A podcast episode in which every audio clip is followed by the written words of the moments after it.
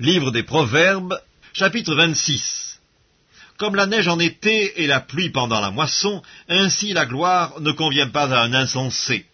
Comme l'oiseau s'échappe, comme l'hirondelle s'envole, ainsi la malédiction sans cause n'a point d'effet. Le fouet est pour le cheval, le mort pour l'âne, et la verge pour le dos des insensés. Ne réponds pas à l'insensé selon sa folie, de peur que tu ne lui ressembles toi-même.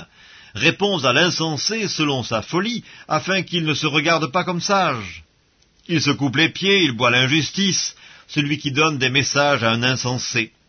Comme les jambes du boiteux sont faibles, ainsi est une sentence dans la bouche des insensés. C'est d'attacher une pierre à la fronde que d'accorder des honneurs à un insensé. Comme une épine qui se dresse dans la main d'un homme ivre, ainsi est une sentence dans la bouche des insensés. Comme un archer qui blesse tout le monde, ainsi est celui qui prend à gage les insensés et les premiers venus. Comme un chien qui retourne à ce qu'il a vomi, ainsi est un insensé qui revient à sa folie. Si tu vois un homme qui se croit sage, il y a plus à espérer d'un insensé que de lui. Le paresseux dit, Il y a un lion sur le chemin, il y a un lion dans les rues. La porte tourne sur ses gonds, et le paresseux sur son lit.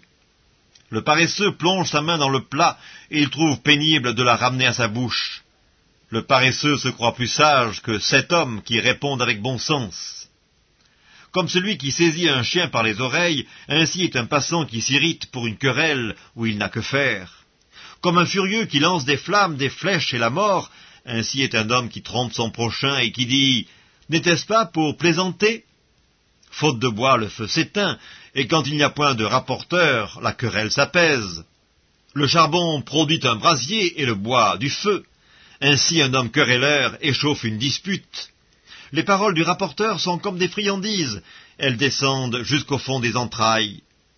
Comme des scories d'argent appliquées sur un vase de terre, ainsi sont des lèvres brûlantes et un cœur mauvais. Par ses lèvres, celui qui hait se déguise, et il met au-dedans de lui la tromperie. Lorsqu'il prend une voix douce, ne le crois pas, car il y a sept abominations dans son cœur. S'il cache sa haine sous la dissimulation, sa méchanceté se révélera dans l'assemblée. Celui qui creuse une fosse y tombe, et la pierre revient sur celui qui la roule. La langue fausse a de la haine pour ceux qu'elle écrase, et la bouche flatteuse prépare la ruine.